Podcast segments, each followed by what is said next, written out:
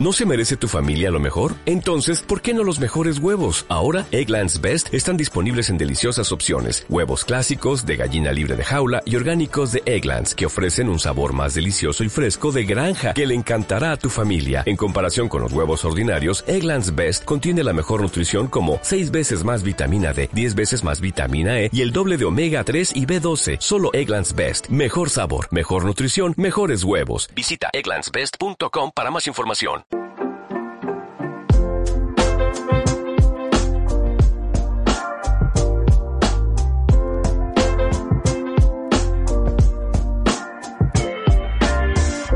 Hola, bienvenidos a un nuevo episodio de No llegué a la NBA, el podcast en el que repasamos las últimas noticias de la mejor liga de baloncesto del mundo. Yo soy Carlos Pérez y al otro lado de la pantalla está Fernando Pérez. Nano, ¿cómo estás?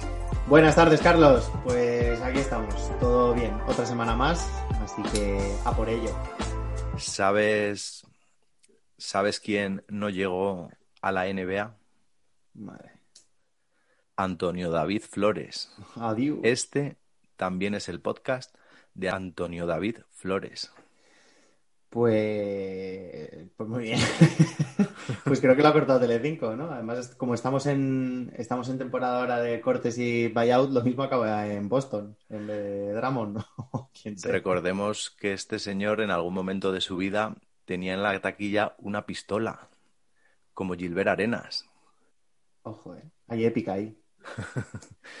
Venga, anda, vamos allá, que tenemos mucha tela que cortar hoy, porque sobre todo, Fernando, tenemos que hablar de fichajes, que el otro día se cerró la fecha de traspasos y como ya sabréis todos, bueno, pues ha habido un montón de fichajes. Tenemos también que hablar de Portland, Fernando.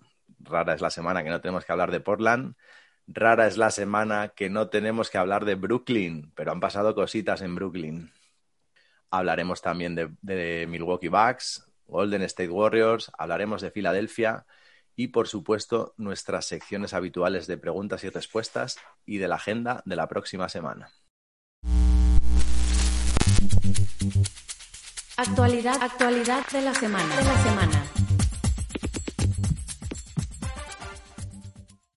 Fernando, un poquito de fichajes, ¿qué te parece? ¿Cómo lo viviste? ¿Qué te pareció? 46 traspasos en, la en el último día, en el último segundo, alguno de ellos.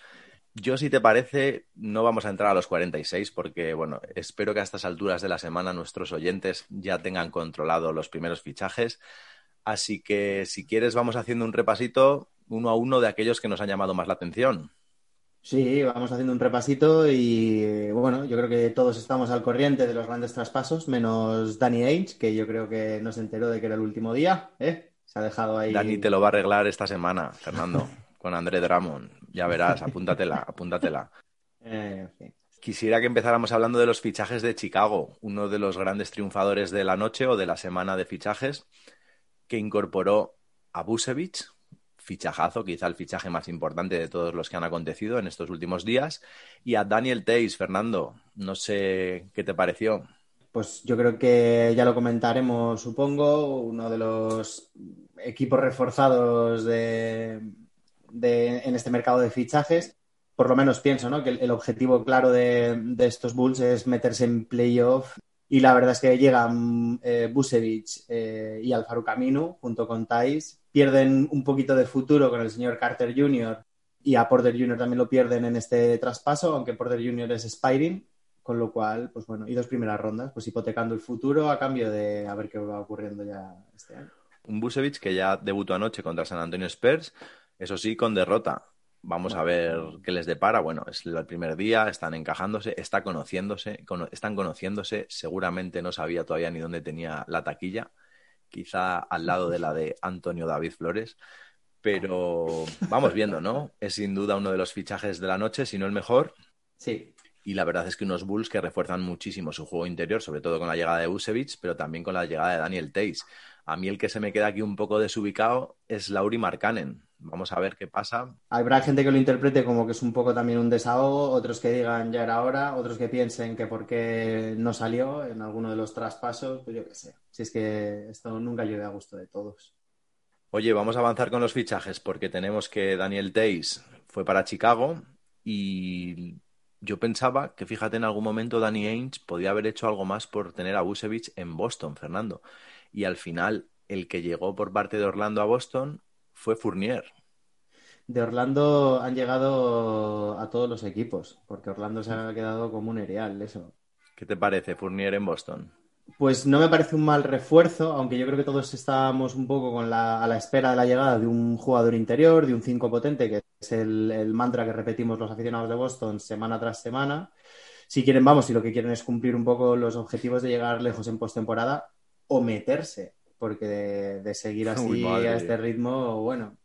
Y bueno, pues Fournier es un buen jugador, mucho peligro desde perímetro y buena capacidad tanto para generarse sus propios tiros. Eh, Fournier lleva un, tiene un 41% de acierto del tiro de tres tras bote y la verdad es que es un buen distribuidor de juego, pero bueno, está por ver si se va a tratar de un jugador que, que entre en la rotación inicial o saldrá seguramente como líder de, de la segunda rotación, veremos. Con la llegada de Fournier sale Jeff Teague y dos segundas rondas más, un trade exception. Oye, un comentario que lo dijo el propio Fournier. No busquéis Fournier en Google. Avisados estáis todos. No, no lo busquéis, por Dios. Otro de los fichajes, Fernando, Denver, bastante activo. Se trajeron a Jabal McGee, pero sobre todo a Aaron Gordon, uno de las peritas en dulce del, merc del mercado, uno de los jugadores con más atractivo. Y sonó para Boston, bueno, sonó para diversos equipos y al final a Denver. Denver es uno de los equipos que sale, que sale bastante reforzado junto con Chicago de este mercado. Magui me parece un muy buen fichaje para Denver. Tienes un buen jugador interior con bastante experiencia, buen intimidador, un tío que se asocia bien en ataque. Y la verdad es que lo de Aaron Gordon pues es uno de los fichajes sorprendentes porque sonaba para, para, muchos equipos. Es un buen refuerzo para Denver, que sin duda, pues bueno, les va a venir bien esa asociación, a ver cómo se asocia con, con Jokic y con, y con Murray. La verdad es que es un jugador que ha mejorado mucho eh, el tiro exterior y bueno, pues sabemos que es un tío que tiene buena capacidad también defensiva. Lo que pasa es que yo creo que también, no sé cómo lo ves tú, pero yo creo que tiene mucho que demostrar porque lo analizas así en frío, analizas los números, pero Aaron Gordon tiene bastante hate también alrededor. ¿no? Menos Por mal porque, porque pensé que me estabas vendiendo una moto sensacional. No confío yo en Aaron Gordon para Denver, pero ni de lejos. Pensando que tenían ahí hace un año ayer a Migrant, que ahora lo hayan cambiado a nivel salarial por Aaron Gordon, pues chico, ¿qué quieres que te diga? Pues lo podrá hacer todo lo bien que quiera, pero a mí es un jugador que me genera bastantes dudas en Orlando, en Denver y allá donde vaya. Yo no lo quisiera en mi equipo y menos por el salario que cobra, pero bueno. ¡Pimba! La colleja. Bueno, oye, habrá que mojarse aquí de vez en cuando. La nota que luego, ácida. Que luego me llamas populista y no sé qué. Mira, con este me voy a mojar, Fernando. Rondo a los Clippers en intercambio con Atlanta, a donde ha ido a parar Lou Williams. ¿Me mojo? Moja. Fichajazo. ¿Qué? Bah. Sonaba Kyle Lowry y llega Rondo. Es como, no sé, mucha fe, ¿no? Tenéis... Es, es, por, es, por, es, por, llevarte la contraria, sí me parece un fichaje cojonudo. A ver, la cosa es que puede parecer caro, puesto que Atlanta, Atlanta llegó Rondo libre, sin, sin ficha y tal, pero yo creo que como Rondo se ponga un poquito las pilas, como hizo el año pasado con los Lakers en playoffs, es el base que esta gente necesitaba. Que sí, que estaba Lowry por ahí, que estaba Ricky Rubio, que estaba Alonso Ball, pero sinceramente, si está al nivel de playoffs que estaba el año pasado, el mejor de esos cuatro, para mí, Rondo. Venga, va, quizá Lowry, quizá Lowry Hombre. que en playoffs está muy centrado, pero Rondo es un fichajazo. Hombre, Lou Williams estaba claro que este año estaban teniendo un problema con él, no era el Lou Williams que estábamos acostumbrados a ver en, Clippers. Estaban teniendo también un problema serio a nivel defensivo con Lou Williams. Sale Lou Williams junto con dos rondas del draft. Llega Rondo, que sabemos de lo que es capaz en, en postemporada. Es un jugador, además, que aparte de la experiencia que tiene en las finales, pues es un tío con bastante creatividad en ataque y vemos de lo que es capaz, sobre todo cuando llega ese periodo, como hemos dicho. Así que, bueno, no lo sé. No sé, no, no sé decirte, la verdad es que me deja bastante frío. Yo no sé si es. No, no, no veo a estos Clippers todavía como. No sé, me, me sigue faltando ahí algo. Sí, eh, pues yo creo que se les ha quedado una plantilla muy maja, porque además con Lou Williams tenían el problema, bueno, para empezar que este año no es ni sombra de lo que ha sido otros años, en cuanto por lo menos a nivel de anotación y a nivel de juego. Pero es que se le da la circunstancia que Lou Williams es uno de los peores defensores de esa plantilla y Rondo esto lo mejora bastante. ¿Qué quiere decir esto? Que puedes tener a Rondo para cerrar partidos en los últimos minutos y que defienda al pequeño contrario que tenga, pues al mejor pequeño que tenga, cosa que no podías hacer con Luke Williams y que muchas veces le condenaba a tener que estar en el banquillo cuando es un jugador pues que tenía puntos y que tenía canastas. Y creo que con Rondo, sinceramente, me parece uno de los fichajazos por parte de, muy específico, una posición muy específica y un jugador muy específico, pero me parece uno de los fichajazos de la semana. ¿eh? Tú lo que te quieres es volver a subir al carro de los Clippers porque estás viendo que el de Brooklyn Nets se está volviendo el, carro del haterito que yo me subo a todos los barcos, Fernando. Ya, del de los Clippers no me había bajado. tenía, un pie, tenía un pie en el de Clippers y otro pie en el de Brooklyn. Oye, otro fichaje que ha sido interesante, este a mí quizás es de los que más dudas me dejan, y es el de Norman Powell a Portland a cambio de Gary Trent Jr. y Rodney Hood, que se han ido pues, a Toronto, donde estaba Powell. Mm, a mí me deja muchas dudas, pero me, no sé, a mí Portland este año me está gustando mucho verlos. Me parece que, la dinámica de juego que tienen es muy buena. Eh, ahora que están de vuelta, además, ya McCollum y Nurkic, no sé, se le suma ahora un Norman Powell que sin duda estaba haciendo la mejor temporada de su carrera o, estaba siendo el jugador sólido eh, que todos esperábamos que fuera. Y bueno, pierden un poquito de, futuro con esa salida de Gary Trent Jr., que bueno, pues incluso sus compañeros, McCollum y compañía, pues eh, estaban bastante contentos con él y así lo han, lo han dicho en redes sociales. Y bueno, pues Powell, lo que estábamos diciendo, pues un 45% de acierto en triple tras recepción y tiro. Y bueno, pues veremos. Yo creo que es un jugador que se puede combinar muy bien, tanto con McCollum como con Lilar. Puede salir liderando la segunda unidad. Es un buen tirador, es un buen finalizador en el aro. Vamos a ver. Yo creo que Portland va a dar mucho que hablar en postemporadas. Y Nurkic, eh, que ahora está con restricción de minutos, llega bien a, a playoff. Yo creo que tiene un equipo bastante sólido. Otro equipo que para mí lo ha hecho muy bien, otro de los triunfadores de la noche, creo que podemos hablar de Miami. Sobre todo por el fichaje de Oladipo, un fichajazo y por el fichaje de Bielisa. Ojo, eh, que este fichaje no parezca poco, que era un jugador en Sacramento bastante importante, pero creo mm. que lo más interesante de estos dos fichajes, tanto el de Bielisa como el de, Oladipo, es que no han tenido que desprenderse de ningún joven, porque ahí van a seguir Kendrick Nunn, ahí va a seguir Duncan Robinson, mi chico Tyler Hero. Bien, ¿no? Sí, yo creo que la clave es un poco lo que acabas de decir. Eh, el caramelo, para mí uno de los caramelos de este mercado de fichajes era Lowry, todos lo sabemos, eh, sonaba, eh, tanto para Sixers como para, para Miami en este caso, para Clippers. Y yo creo que Miami lo ha hecho muy bien porque no ha hipotecado todo lo que tenía, no, se, no ha sacado a un Hero, un Duncan Robinson, rondas por traerse un Kyle Lowry que se te podría ir además en, en verano. Sí. Yo creo que se ha reforzado bien con Bielicha en el sentido de que, bueno, pues ganas más peligro desde, desde perímetro. ¿Qué es lo que ocurre? Que está un poquito lejos de lo que de su mejor temporada. Creo que este año está siendo su peor temporada em, en la NBA. Pero bueno, sí es cierto que el, el, juego de Miami es un juego mucho más dinámico, con más peligro, con un mejor reparto de la carga ofensiva, con lo cual, pues cabe esperar que pueda tener más tiros liberados o sentirse más cómodo en ataque. Y el, fichajazo de, Miami ha sido la Dipo, vamos, o sea, el precio que, por el que se lo han traído y lo que les puede aportar, a pesar de no estar a su máximo nivel, pues al final, sin ser un jugador con un peligro brutal desde tres, que no es, su, no es en lo que destaca, pero si viene a descargarte a un Butler a la hora de penetraciones a canasta y demás, y teniendo y estando rodeado por Duncan Robinson, Dragic, Tyler Hero, que genera un peligro desde fuera mm, bárbaro, con lo cual, pues bueno.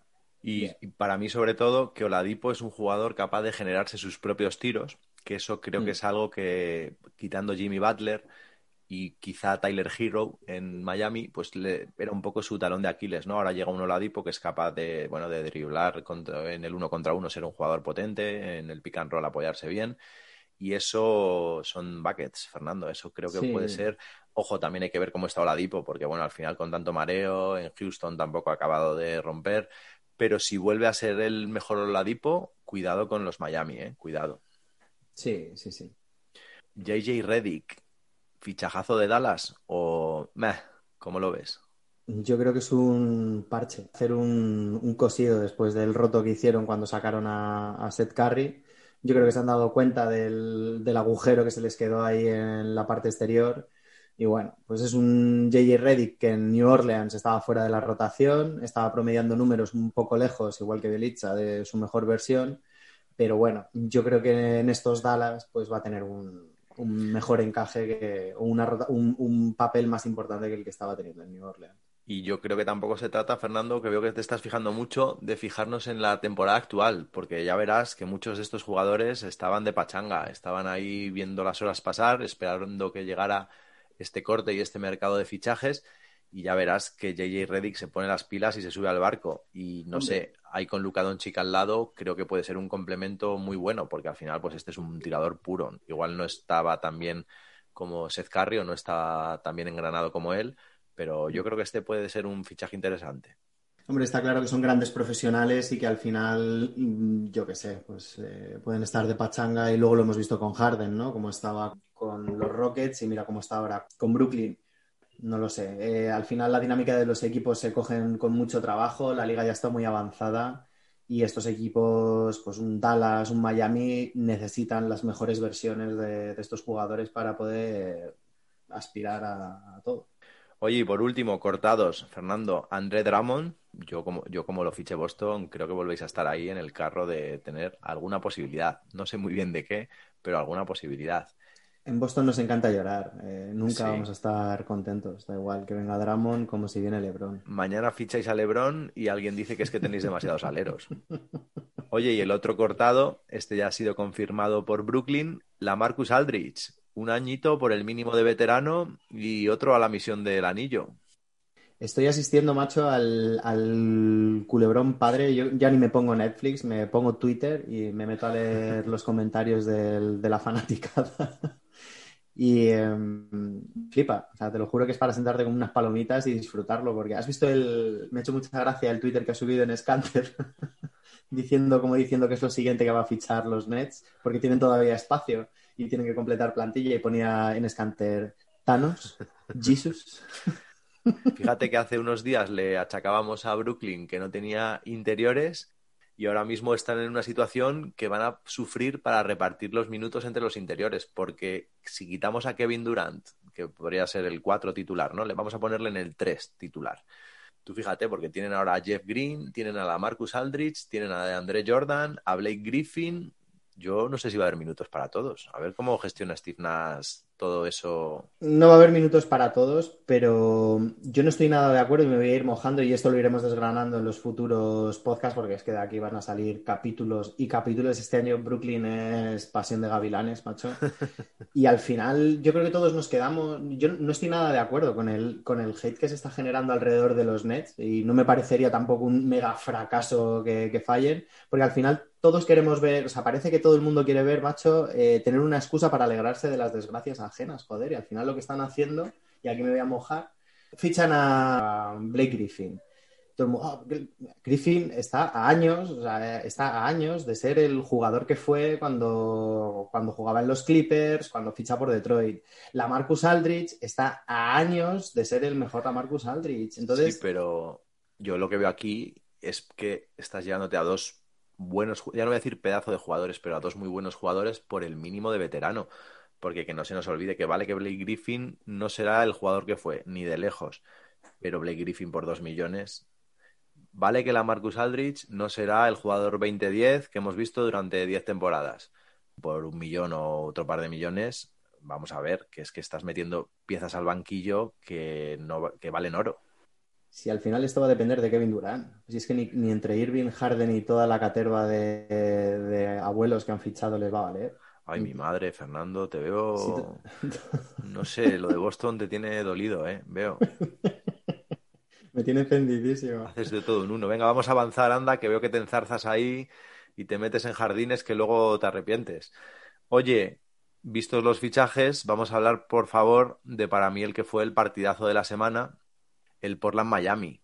Victoria que se llevó Portland por 122 a 125 y partidazo con un montón de alternativas, Fernando. En, en la retransmisión lo pusieron, hubo 25 cambios de líder, 8 veces empatados y al final, en un final eh, con un triple en el último segundo de Lillard, que no entró, pero no entró porque fue falta personal. Tres tiros libres, Class Dame o Dame Time, con tiros libres, con triples o como lo quieras ver. Pues sí, la verdad es que fue un final de infarto con la, falta esta de, de Trevor Ariza sobre Lillard, que fue una falta bastante protestada por Miami, ahí pudieron haber caído técnicas como panes.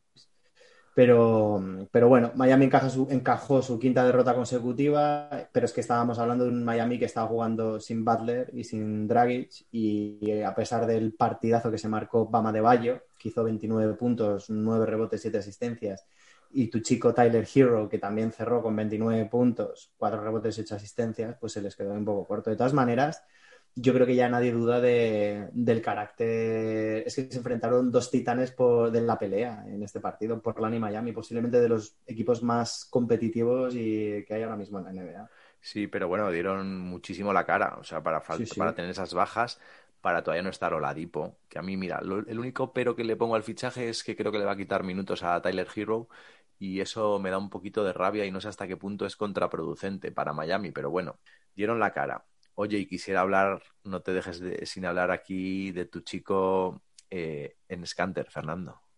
Nueve rebotes ofensivos, nueve rebotes, que se dice pronto, y algunos de ellos muy importantes para aguantar ahí todo el partido y, bueno, en definitiva, para llevarse la victoria. Y otro buen partido que tuvo Portland fue contra Orlando. Eh, volvieron a ganar y quisiera comentar solo de este partido, Fernando, que me ha parecido muy curioso. me ha parecido muy curioso.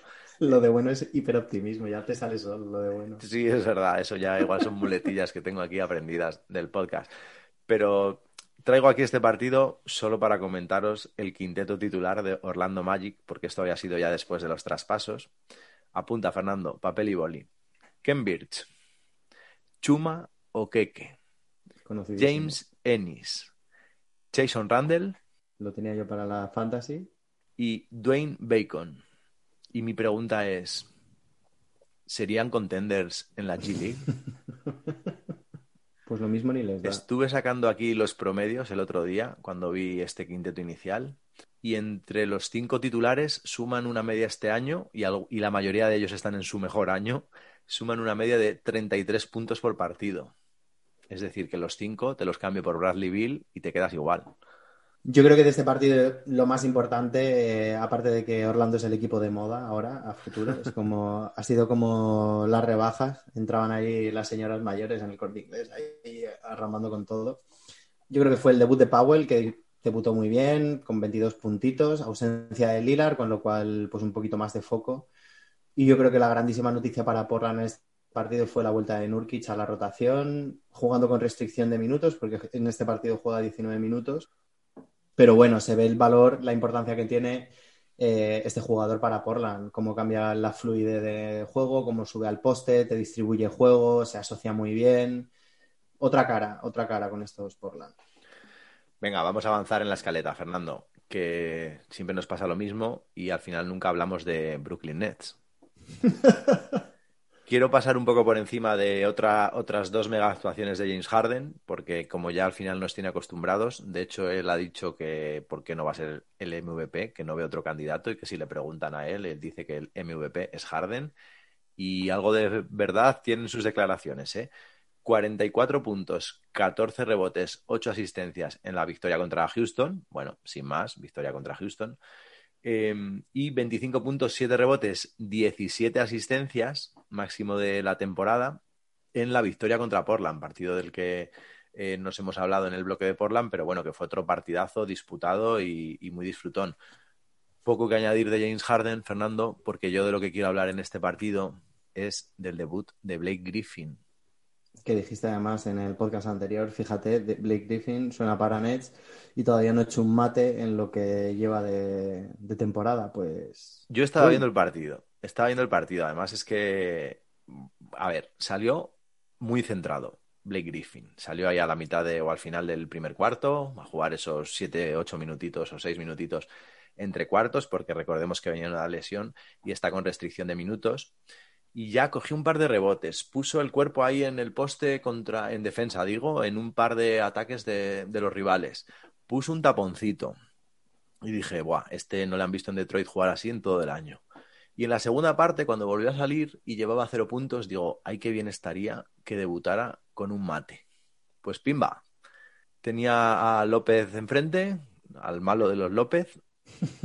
Tenía a Robin, le hizo un amago, se come la finta a Robin López y saca para abajo, primeros dos puntos y un mate. Pero es que luego en el siguiente partido contra Portland, Ali Hub de Harden y otro mate. ¿No será Fernando que en Detroit se estaba reservando un poquito ante lo que pudiera venir? Pues seguramente. De todas maneras, tú te quedas con la actuación de Griffin y yo me quedo con que no entiendo que Harden no sea uno de los serios aspirantes más serios al MVP. Porque por mucho que digan que está rodeado de superestrellas, que si Durán, que si Irving, es precisamente porque no están jugando prácticamente ni un solo partido juntos y Brooklyn está donde está, por lo que este tío debería ser un super candidato al, al MVP. Hombre, es que si no llegan a fichar a Harden con las ausencias de Irving, el mes y medio, dos Oh. meses casi que lleva Durant fuera de los partidos, igual estábamos hablando que iban séptimos octavos de, de la conferencia. Vamos. Va a estar bastante más acoplado al equipo Blake Griffin con Harden que Durán con Harden cuando empiece postemporada. Bueno, que. Uy, no todo ya cierto hate, ¿eh? No todo ya cierto hate aquí. Me gusta, Fernando, lo de Kemba, ¿eh? Lo de Kemba. Yo esto sé que todo viene de lo mismo, de Boston. Estás ahí con la sudadera de hoy de tus chicos. Igual te deberías haber puesto la camiseta de Donovan Mitchell, que luego hablaremos de él. ¿No me comentas nada de Brooklyn Portland, los 19 puntos, 19 rebotes y 6 asistencias del señor Enes Kanter? Porque tela, ¿eh? Pero si es que yo en Scanter me compraría la camiseta mañana. Lo tengo entre mis chicos de oro. Pero a mí me parece, quitando que no defiende a nada, ni a su madre si pasa por la zona, pero es un tío hiperproductivo tanto a nivel de rebotes, ojo, eh, lo que decíamos antes, tanto ofensivos como defensivos, y que se le caen los puntos, que anota con muchísima facilidad en cuanto tiene la menor ocasión. La verdad es que fue un buen partido el Brooklyn Portland. Eh, partido de nuevo sin Irving y sin Durán. Partido que después Harden hace un partidazo con esas 17 asistencias y después se pierde partido contra los Utah Jazz, los que hablaremos luego, por molestias en el cuello y que fue un funeral lo de, lo de Brooklyn contra los Utah Jazz. Pero estuvo, estuvo majo ¿eh? el partido contra, contra Portland. Y con Portland, por cierto, con una rotación muy, muy corta. Eh, yo lo flipé, creo que de, de banquillo mm, salieron tres jugadores en total. Entre decisiones del, equipo, protocolos, historias de lesiones. Madre mía. Boston Milwaukee han jugado dos veces esta semana, creo que miércoles y viernes. El primero, tú ya decías, madre mía, pero el viernes lo arreglasteis. Bueno, eh, yo te voy a decir y voy a reconocer que me puse el partido sin saber el resultado y lo quité en el tercer tiempo. Dije, menuda masacre, eh, yo no quiero ver esto, no puedo mirar. Y luego vi que estuvimos a punto de, Sí, sí. de ganar. O sea que estando 25 abajo, eh, eh, Boston volvió. Volvió y vamos, tuvo Tice el, el triple final ahí. se confió Milwaukee. Quiero decir que Sí, ese partido Boston tiró de coraje. Nos tiene acostumbrados a hacer esto muchas veces, pero era un partido que Milwaukee en el tercer cuarto debería haber ganado 100 de cada 100 veces y, es verdad que estuvo a punto de perderlo, pero bueno, si visteis el partido, pues ya te digo, no tuvo demasiada historia, pese a que pudisteis ganar, pero vamos, perfectamente. Sí, sí. Y hombre, el segundo partido, la verdad es que la cara de Boston fue bastante distinta. Eh, mucho más activos en defensa. Es un partido que ya no jugaba Thais después de su salida tras el cierre del mercado de fichajes. Con muy buena presencia y una buena actuación de Robert Williams. Y la verdad es que un acierto desde el triple para Boston brutal. Eh, Smart hizo 7 de 10, Tatum y Brown anotaron 4 cada uno. Y ya en el tercer tiempo, pues aseguradito. Casi a modo de titular, Fernando. Eh, Milwaukee contra Knicks, no estuvo Anteto, derrota. Derrotita. Golden State Warriors, Sacramento. De Aaron Fox, Fernando, 44 Mi chico. puntos, 7 asistencias, 3 robos y seguramente esta semana, ya verás, le darán el jugador de la semana a ese al que tú vilipendiaste. con el que yo adoro. Ah, adoro, me voy a comprar la camiseta. Espero que no tiren la gente de histórico para no desmentirte. Oye, otro titular, ya que estamos con Golden State y Sacramento, Jeremy Lin, Fernando, al primer equipo de Golden State Warriors. Ahí se deshicieron Bien. de Wanamaker Y yo al Insanity le tengo fe. ¿Qué quieres que te diga? Igual ya está de vuelta, pero me apetece ver al Insanity en Golden State Warriors. Bueno, bueno, veremos. Filadelfia, Fernando, el titular sería que están dando la cara, y más que la cara casi, sin Joel Embiid. Victoria contra Nueva York el domingo y la única derrota que han tenido esta semana contra Los Ángeles Clippers, que ahí Kawhi y Paul George pues estuvieron en su línea, estuvieron bien, eh, pero fila muy bien, ¿no? Sí, el, el, titular está claro y es que sin Joel Embiid eh, ahí queda Filadelfia. Entonces, bueno, pues eh, cabe esperar que si están manteniendo la primera plaza, han ganado a New York, ganan ahora a los Lakers, lo que pasa es que un Erial por las, por las bajas que han tenido, ganan también a Golden State Warriors en Curry y la verdad es que muy bien, ganaron a New York en el tiempo extra eh, con una canasta de Randall que casi entra y demás, pero bueno, muy bien, y Tobias Harris, pues que sigue en esa, ¿no? en esa dinámica de tirar para adelante del equipo a, falta de Simo. Y ahí siguen, primeros en el este. Oye, vamos con algunas malas noticias que ha habido esta semana. La primera que quería destacar es la muerte del Gim Baylor a los 86 años, que aparte de ser ejecutivo durante 22 años de Los Ángeles Clippers, pues es un jugadorazo. Nos decían que era, bueno, pues un poco el antecesor de esos grandes jugadores. De hecho, fue 11 veces All-Star. Y, eh, bueno, la única pega es que no tendría anillo, pero murió Elgin Baylor y nada, pues desde aquí nuestro recuerdo y nuestra admiración Sí. por uno de los cracks del viejo baloncesto de hace un montón de años. Pues sí. Y dos malas noticias también, pero malos presagios para la lesión de LeBron. Ojo que al final van a tener que remar estos Lakers sin LeBron, ¿eh? Como se retrase un poquito Anthony Davis, no sé dónde van a caer esta gente. Pasar a Dallas no está muy fino. Tal y como está el oeste, cuatro o seis semanas pueden muchas cositas. Sí, sí. Y la otra mala noticia eh, era la lesión de Lamelo, que ya la conocíamos de la semana pasada. Nos habían dicho que seguramente no volviera esta temporada, pero ahora han mejorado los plazos y dicen que igual se pierde cuatro o cinco semanas, con lo cual podría estar para el final de, de liga regular. Y si Charlotte, como parece, se acaba metiendo en playoffs, pues ahí estaría. Pues sí, una muy buena noticia para la fanática de Charlotte y veremos. A ver si puede seguir incluso ahí para el Rookie of the Year o ya se lo dan directamente a Anthony Edwards. Bueno, bueno, que tenemos ahí a Halliburton y a Immanuel. Y Manuel. Oye, pues el repasito ya estaría. ¿Te parece que vayamos con los peores equipos de la semana? A ver qué tenemos hoy. Vamos allá. Que hoy no está Boston. Miami, mira que me da rabia, Fernando. Lo teníamos hace nada en los mejores equipos de la semana, pero llevan una racha de seis derrotas consecutivas. Están a punto de quedarse fuera de los playoffs y estas, vamos, fuera, a punto de salirse con lo que les costó llegar a playoffs. 0-3, Phoenix, Portland y Charlotte. Derrotas todas, claro. Sí, sí, se les va poniendo un poquito cuesta arriba, pero bueno, yo estaría bastante tranquilo si fuera seguidor. Yo de- también.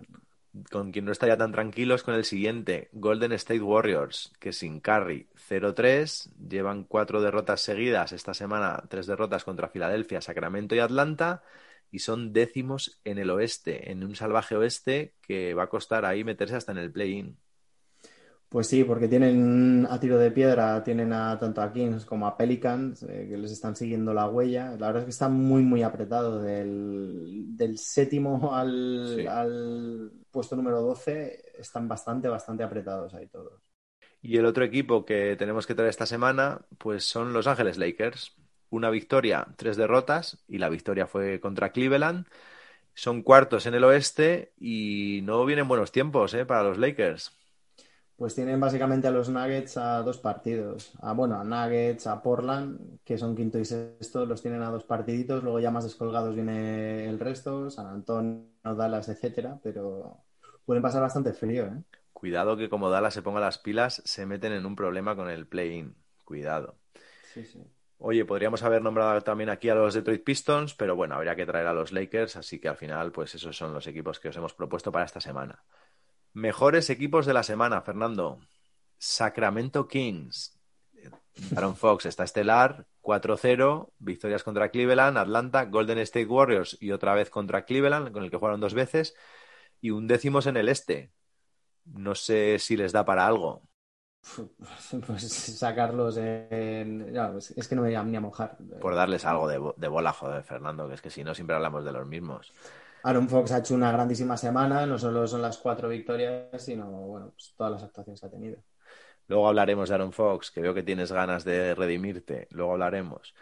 Los New York Knicks, Fernando, segundo equipo de los buenos esta semana. 3-1, Bien. victorias dos veces en back-to-back contra Washington, victoria muy importante contra Milwaukee y derrota contra Filadelfia. Pero ahí viene Agustito en mitad de, en mitad de la tabla, vamos, en mitad de la tabla, quintos en el este.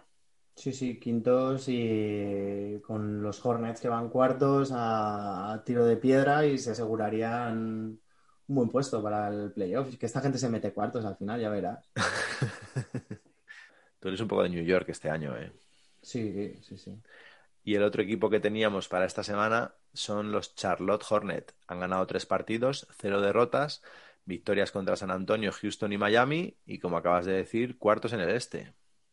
Se meten. Estos también otros que van para, para adentro. También, también. Qué bien lo está haciendo Gordon Hayward, macho. Y mira, habéis cambiado por Iván Fournier, por no sé quién, en fin. Bueno, no, vamos a dejarlo estar, Fernando. Como también vamos a dejar estar, aquí podíamos haber nombrado a Los Ángeles Clippers y a Utah, que llevan dos rachas de bastantes victorias seguidas, pero chicos, es que si no, pues eso, que siempre traemos a los mismos. Hmm. Jugadores de la semana, Fernando. El número uno, para mí sin duda, esta semana es de Aaron Fox.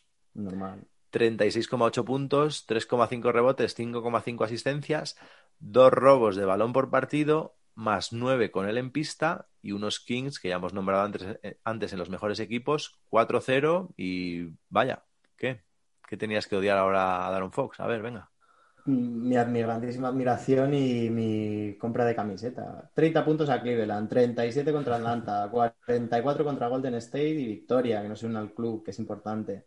Otros 36 contra Cleveland y todo con victoria de, de su equipo, con lo cual, pues, en la carrera por el MVP de aquí a nada. Una auténtica semanaza la de Aaron Fox. Y otra semanaza, Zion Williamson, Fernando. 33,5 puntos, 7,5 rebotes, incluso 4 asistencias, pero es que este tío ha hecho esta semana un 72% en tiros de campo, más 13 los Pelicans con él en pista, tres victorias y una derrota. Yo creo que les va a ir bien en esta parte de la temporada. Veremos si llegan a meterse al play-in, veremos.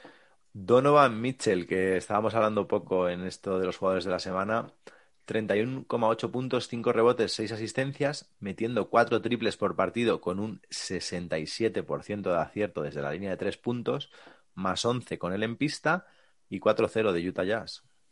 Y ritmo imparable de los Jazz, que llevan 34 victorias y 11 derrotas. A esta gente no hay quien la pare, Carlos. Oye, un habitual, el cuarto componente de nuestro quinteto de jugadores de la semana, James Harden, 32 puntos, 9 rebotes, 11 asistencias, 2 robos y con él en cancha, 3 victorias. La única derrota, recordemos que llegó en el partido que él se perdió. Bueno, se lo perdió él y medio equipo, porque eso, madre mía. Sí, pero que ha estado jugando con muchos amigos y el solísimo y han sido victorias. Sí, sí, que sí, ya te lo he dicho antes, que para mí los Nets están donde están no por los superfichajes, sino porque este tío está tirando del barco él solo.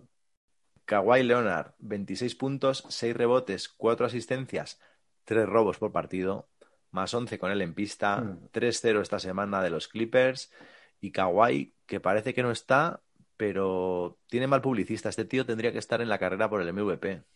Qué bien defiende este tío. Eh, me he visto el partido de Filadelfia contra Clippers. ¿Cómo defiende Kawhi Leonard? Es que es una maravilla, macho. Pues sí, es una maravilla y ya te digo, a mí me gustaría que sonara más en las quinielas para el MVP de la temporada, pero de momento parece que la fanaticada no está por la labor. Pues esto sería, Fernando, la actualidad un poquito de esta semana. Vamos con nuestras preguntas y con nuestras respuestas. Dale. Preguntas, preguntas y respuestas. Y respuestas. Primera pregunta. Kyle Lowry. Bien. Empezamos bien. Parecía que se iba a cambiar de equipo. No sé si es porque Masai Ujiri ha pedido hasta la luna para que este señor, que a sus 35 años y que se puede ir gratis a final de temporada, no se haya ido. Pero, ¿qué te parece que se haya quedado, quedado en Toronto? Pues no sé qué decirte, la verdad. No sé si es un movimiento para no desfondar el equipo, porque ya se pira Powell, se te pira Kyle Lowry. te quedas eso vacío, se te queda el equipo vacío. Pero no lo sé, yo que para mí que se ha quedado porque Masai Ujiri para, sacar purria y dejar el equipo vacío prefiere pedir a tope y, yo creo que las exigencias han sido bastante altas por la sensación que ha dado, ¿no? Todos los equipos, no sé cómo lo ves tú. Sí, no, y a ver también, desde que ganaron el anillo están un poquito a verlas venir. O sea, al final se fue el que era, iba a ser el gran fichajazo, que era retener a Kawhi Leonard. Eso no pudo ser, como todos sabemos ya la historia del año pasado y eso al final les pilló un poco a contrapié y ahora pues parece que van a necesitar un par de años pues hasta que se vaya Lowry, hasta que vuelvan a tener espacio salarial porque bueno, ahí mimbres tienen, porque tienen a Ojan Unobi, tienen a Butcher, que me parece un jugadorazo, a Pascal Siakam, Fred Van Vliet, ¿no? Tienen ahí cosas sobre las que construir, pero veremos si son capaces ahora cuando salga Lowry, pues de traerse alguna gran estrella y bueno, en definitiva seguir compitiendo que, oye, que todos firmaríamos ganar un anillo y estar dos años sin competir, pero ganar el anillo, vaya. Entonces, pues bueno, yo creo que es un tiempo en el que Toronto tiene que esperar y que vendrán tiempos mejores, seguramente para esta gente, porque Masai es un máquina. ¿Tú no te hubieras traído algo de un valor inferior, eh, pero con, para o sea, con posibilidad de luego mercadear ahí en verano? Quiero decir, Loris te va a ir gratis, seguramente no te hubieras traído si tú fueras más a vivir y dices, bueno, das la temporada ya por zanjada y te traes algo que aunque luego que luego que tenga un contrato de dos años, una cosa así, para que luego puedas ahí negociar. Sí, pero sí, seguramente lo habrá intentado, pero que es que Lowry gana mucho dinero y tiene 35 años, que es que no habrá sido tan fácil intentar colocarlo. Yo no te digo que no, pero que es que no habrá podido. Vamos a saber ahora nosotros, Fernando, más que el amigo Masai. Ni de coña. coña. Oye, segunda pregunta, Fernando. Voy yo, venga muy simple. ¿Quién te parece el ganador del mercado de fichajes? La estaba esperando esta pregunta como agua de mayo. Miami Heat. Uh, ¿en serio? Sin traer a la Marcus Aldrich, que, se que hasta hace unos días parecía que iba a ir allí eh, a Miami. Miami Heat. Creo que Bielisa es un pedazo de fichaje. Creo que Oladipo es un pedazo de fichaje. Pero sobre todo es que no les ha costado nada vamos, un par de rondas por ahí, de no sé si primeras o segundas rondas, es que ni lo sé. Pero me parece que son los que mejor lo han hecho. Más que nada porque en la posición en la que parten, ¿no? Que no es como Chicago, que seguramente será el que tengas tú o el que me quieras decir, Denver. Pero Miami, que llegó a las finales del año pasado con lo que tenía, esos mismos jugadores que tenía, los se supone que habrán evolucionado por cuestiones de edad y de experiencia, y sumas a Oladipo y a Bielisa. Para mí, eh, los ganadores sin duda. ¿A ti? ¿Qué te pareció? Pues a mí me ha sorprendido mucho. Yo creo que Chicago, sin duda. Eh, suman a un interior de muchísima calidad y un top de la liga. Descargas a Marcanen, que no estaba siendo ni la mitad de lo que se esperaba. Y además complementas a un Lavin o Lavine, que esta temporada lleva 27-5 eh, puntos, 5 rebotes y casi 5 asistencias, con un jugador como Busevich que viene eh, este año y recordemos que no estaban, yo creo, siendo su año más top, con 24 puntos, casi 12 asistencias, pues, o sea, perdón, 11, casi de 12 rebotes y 4 asistencias. Y un tío que tiene un 40% de aciertos del triple, vamos, o sea... Tercera pregunta, Fernando. Dale. Perdedor del mercado de fichajes. Boston. Siguiente pregunta. Sabía, ¿ves? Desde el principio yo ya te veía venir que tenías ahí algo. Estabas tú ahí que querías contarnos algo y, era relacionado con Boston. Pues es que al final llevamos varias temporadas viendo que, el, que a Boston viéndolas venir, todo el mundo ligando en la fiesta y Boston apoyado en la barra. Eh, tienes a dos tíos con muchísimo potencial, como son eh, Brown y Tatum, y necesitas un, buen complemento exterior y además desistir ya, si sabemos que lo de Kemba no ha funcionado, por desgracia, ¿no? que no es ni la sombra de lo que era en, Charlotte y ahora pues a ver si, si ahora con el, si por lo visto fichan a Drummond, que yo no yo te digo que Drummond se va a acabar yendo a los Lakers o algo así, eh, no lo sé. Y si no te dijera Boston porque tenía ganas de que me soltaras alguna pregunta así y poderme desfogar, te diría que los Rockets quizás, pero no sé, no sé cómo lo ves. Ese es el que voy a decir yo. Houston Rockets, Fernando, para mí es el gran perdedor del mercado de fichajes, no, del año en lo que a fichajes se refiere. Y yo aquí quisiera echar la vista atrás, esto además ya lo hemos puesto en redes sociales, en el Instagram, pero es que al final la venta de Harden se ha transformado, Fernando, ojo, en Olinick, Avery Bradley y unos picks. O sea, hemos vendido, han vendido, vamos, han vendido a mí Houston, hay que se apañen, han vendido a Harden para tener a, a día de hoy a Olinick y a Avery Bradley. Mira, chico, no sé, haberte ya con Keris Lever y Ray Allen, por mucho que tuvieras a Christian Wood, me da igual, que hubieras especulado mejor con él. Haberte quedado con Ben Simmons, que pudiste tenerlo y haberlo mandado a Filadelfia por Ben Simmons, pero es que ahora Olinick, que a ver, que me parece un jugador decente, pero hombre, que es que estábamos hablando de James Harden y tienes a Olinick y a Avery Bradley. Y a Avery Bradley que lo mismo mm, lo cortan. Bueno, claro, y Avery Bradley que igual hasta lo cortan. Y los picks que encima no son grandísimos picks, o bueno, eh, o sea, los picks al final pues son siempre dudas e incertezas, ¿no? A, a, Fernando. Harden por Olinick. Si es que... en fin, anda, tira para adelante porque es que... Te voy a hacer yo la cuarta pregunta. Mira, tenía aquí Venga. un par de, de opciones, pero siguiendo con la que me has hecho antes tú de, Sí. de Chicago, te voy a formular yo a ti una. ¿Se meterá Chicago en playoff con Busevich y Tays junto al resto de fichajes? Ojo, eh, Mm. que van 19-24 y décimos. ¿Respuesta larga o respuesta corta? La que prefieras. Desarrollamela. Prefería corta porque es que me da una pereza esta pregunta. No, no se No, van a meter en playoffs. ¿Qué dices? Quizás lleguen al play-in, pero no se van a meter en playoffs. Tengo muchísimas dudas. Creo que eh, Zach Lavin eh, está haciendo la temporada de su vida. Creo que Busevich es un jugadorazo, pero creo que ahí faltan mimbres y no, no lo veo. ¿Tú qué? ¿Tú que sí? Yo ¿no? eh, me, he cortado en responderte para dejarme espacio para esta. Eh, claro, claro que van para adentro, como no van a ir para adentro. Si, si han hecho todo este movimiento si, solo para meterse en el playoff de forma clarísima. Y Que sí, la sí. suma que haces, o sea, tienes a, a Lavine o Lavin que te mete 30 puntos casi todos los partidos y el tío con ganas de, de hacer buenas cosas.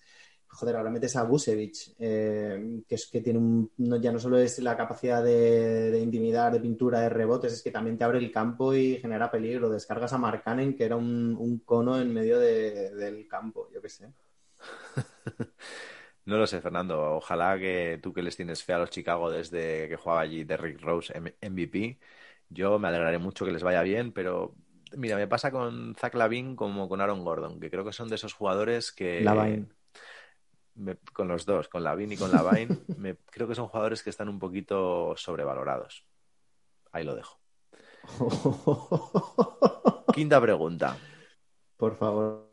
Quiero una de estas que, que me ha gustado a mí el formato este que usamos el otro día, de definir con una palabra o, bueno, vamos a hablar de respuesta rápida.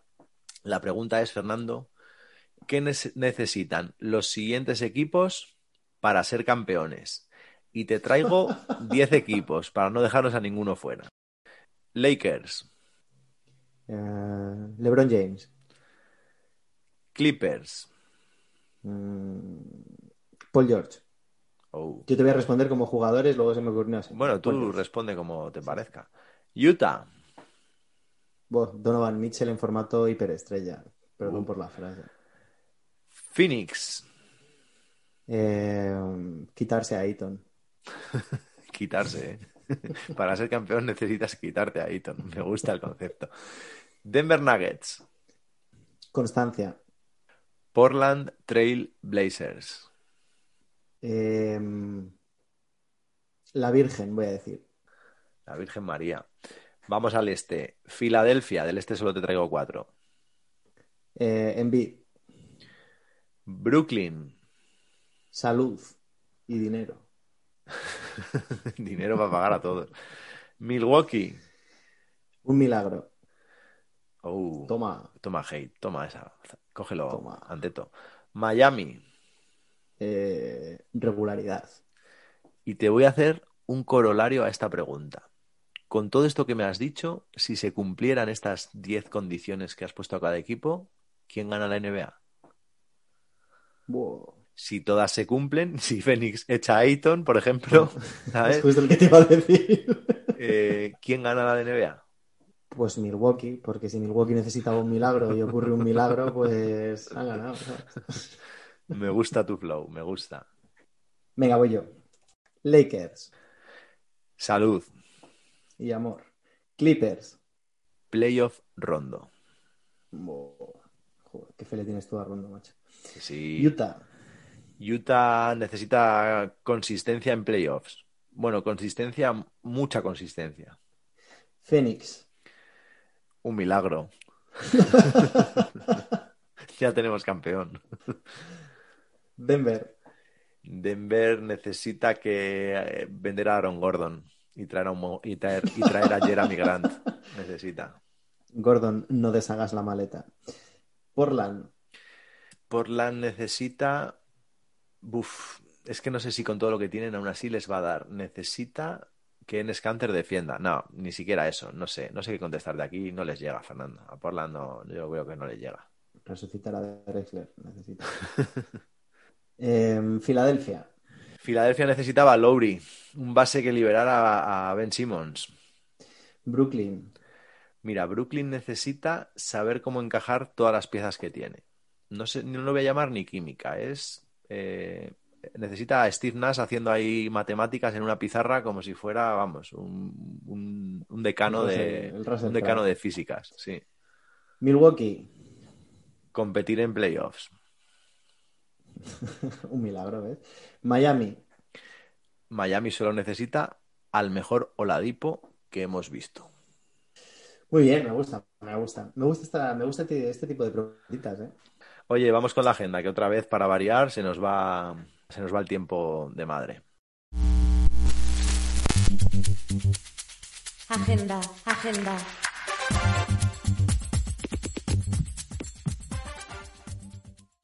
Fernando, ¿cómo lo has arreglado esta semana? Ya te tengo ahí pegado a mis talones. Notas del aliento. 3-1 has acertado tú esta semana, 1-3. Yo solo he acertado una esta semana y te pones a un partidito. 31 victorias, 26 derrotas para ti, 32 victorias, 25 derrotas para mí. Esto se aprieta, ¿eh? Pensaba yo que no la ibas a luchar, pero sí, sí. Oye, vamos con los partidos para esta semana. El lunes traemos por aquí Milwaukee contra Clippers. Yo digo Clippers. Yo voy a decir Clippers también. Venga, ante la duda, amárrate. Martes, Filadelfia, Denver. Eh, voy a decir Denver. Yo también. Creo que están aguantando muchísimo con sin Embiid. Creo que en algún momento eso tiene que pincharse un poco, Fernando. Aquí huele a miedo, ¿eh? Miércoles, Miami contra Indiana. Eh, Miami. Yo también. Miami, tío. Es que, es que yo soy de Miami desde pequeñito, ¿sabes? Y si no, déjame a mí decir primero, que eso era lo que acordamos, que yo decía primero mientras fuera adelante. Último partido, Fernando, de la semana. Denver contra Clippers. Eh, Clippers. Venga, Denver. Vamos, quieres romper ahí la baraja. ¿eh? Este es el, que, el, el del empate, es este partido, Este ¿eh? es el del, este es el del paralelo. Oye, había algún partido más esta semana. No he querido que metiéramos ahí a Dallas contra Boston, que juegan el miércoles, por no hacerte sufrir, que será un partido complicado de pronosticar. Y ese mismo miércoles también tenemos a Milwaukee contra Los Ángeles Lakers. Pero sinceramente no sé si Lakers ahora mismo son partidos de la semana. Em, el último partido que tenemos de la semana, un partidazo también, el Milwaukee-Portland, que será la noche del viernes al sábado. Y luego en nuestros partidos que, de aquellos que luchan por otras cosas, en nuestros Juegos del Hambre, Los Juegos del Hambre.